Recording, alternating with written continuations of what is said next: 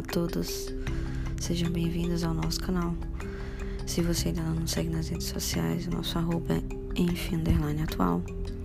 E hoje a gente veio aqui para falar sobre um tema, uma fake news. Combater fake news é o nosso objetivo sempre. Então vamos falar um pouco sobre o tema dos termômetros infravermelhos que tem é, falado nessa última semana. Saiu uma notícia no Facebook e no WhatsApp de que os termômetros infravermelhos eles causam danos à glândula pineal, né? Muitos é, posts, posts, muitos vídeos circulam no Facebook e WhatsApp falando sobre isso. É importante ressaltar que o aparelho ele não dispara raios. A temperatura é medida pela radiação infravermelha emitida pelo próprio corpo humano. O termômetro que mede a temperatura apontando para a testa, ela não emite raios infravermelhos. Na verdade, faz a medição ao captar a radiação infravermelha emitida pelo próprio corpo humano. Tá? Todo o corpo naturalmente emite radiação eletromagnética na região do infravermelho. A intensidade da radiação emitida ela está relacionada à temperatura do corpo. O termômetro infravermelho, infravermelho ele mede a intensidade da radiação de infravermelho emitida pela superfície de um corpo para inferir sobre a temperatura deste corpo. Ele não causa dano a glândula nenhuma, tá? É, e a glândula pineal ela está localizada na região de trás da cabeça, tá? Não tem nem como atingir, e se atingisse não ia causar nenhum efeito a essa glândula. É importante lembrar que o resultado é dependente, o resultado da temperatura medida por, por essa, esse termômetro de infravermelho depende do local de medição. Né? Por exemplo, na testa a gente tem uma indicação de temperatura um pouco maior comparada à superfície exposta no braço ou na perna, em torno de 0,8 graus. Por essa é, razão, o usuário somente deverá medir no local indicado pelo fabricante. Muitos estabelecimentos estão medindo apenas a temperatura no braço, no pulso, é, mas isso pode alterar a temperatura, pode desmascarar mascarar uma temperatura real.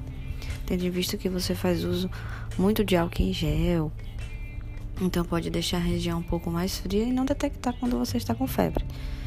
Tá? Então isso de que o termômetro infravermelho causa dano na glândula pineal, causa câncer e, e outras informações, não é verdade. Vamos divulgar a verdade, vamos verificar as informações antes de repassar, tá? Um abraço e até a próxima.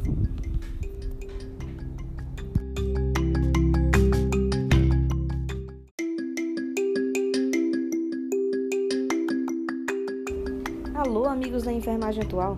Já nos seguem nas redes sociais? Não percam tempo. E fiquem atualizados sobre as novidades no campo da enfermagem e da saúde em geral.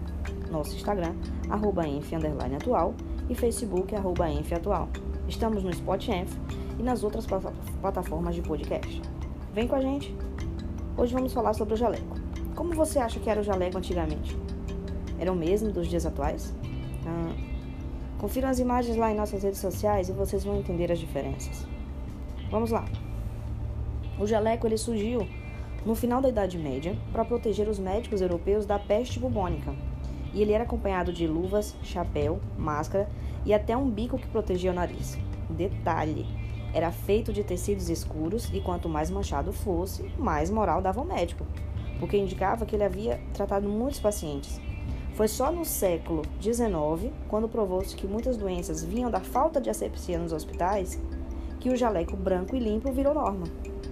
Mas a gente já sabe que fora do hospital ele perde a função, né? É um uso promíscuo de um instrumento que deveria proteger o profissional e o doente. O jaleco ele pode trazer da rua bactérias perigosas para os pacientes mais frágeis, como crianças, idosos e recém-operados.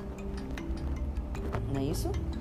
No Brasil, em 1978, a portaria número 3214 do Ministério do Trabalho e Emprego regulamentou, entre outras normas, a NR 6 EPI, que considera equipamento de proteção individual todo dispositivo ou produto de uso individual utilizado pelo trabalhador destinado à proteção de riscos ameaçadores à saúde do trabalhador, como luvas, máscaras e jalecos.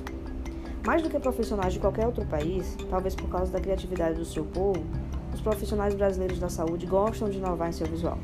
e tem dado cada vez mais é, preferência a peças customizadas, elegantes, criativas, com a bela modelagem de materiais específicos. Né? Só que tem que se ligar nisso aí. E você, como é o seu jaleco? Já pensou em utilizar um jaleco como era antigamente? Lembrete, não saia na rua com seu jaleco profissional. Afinal, você não é um pipoqueiro, né?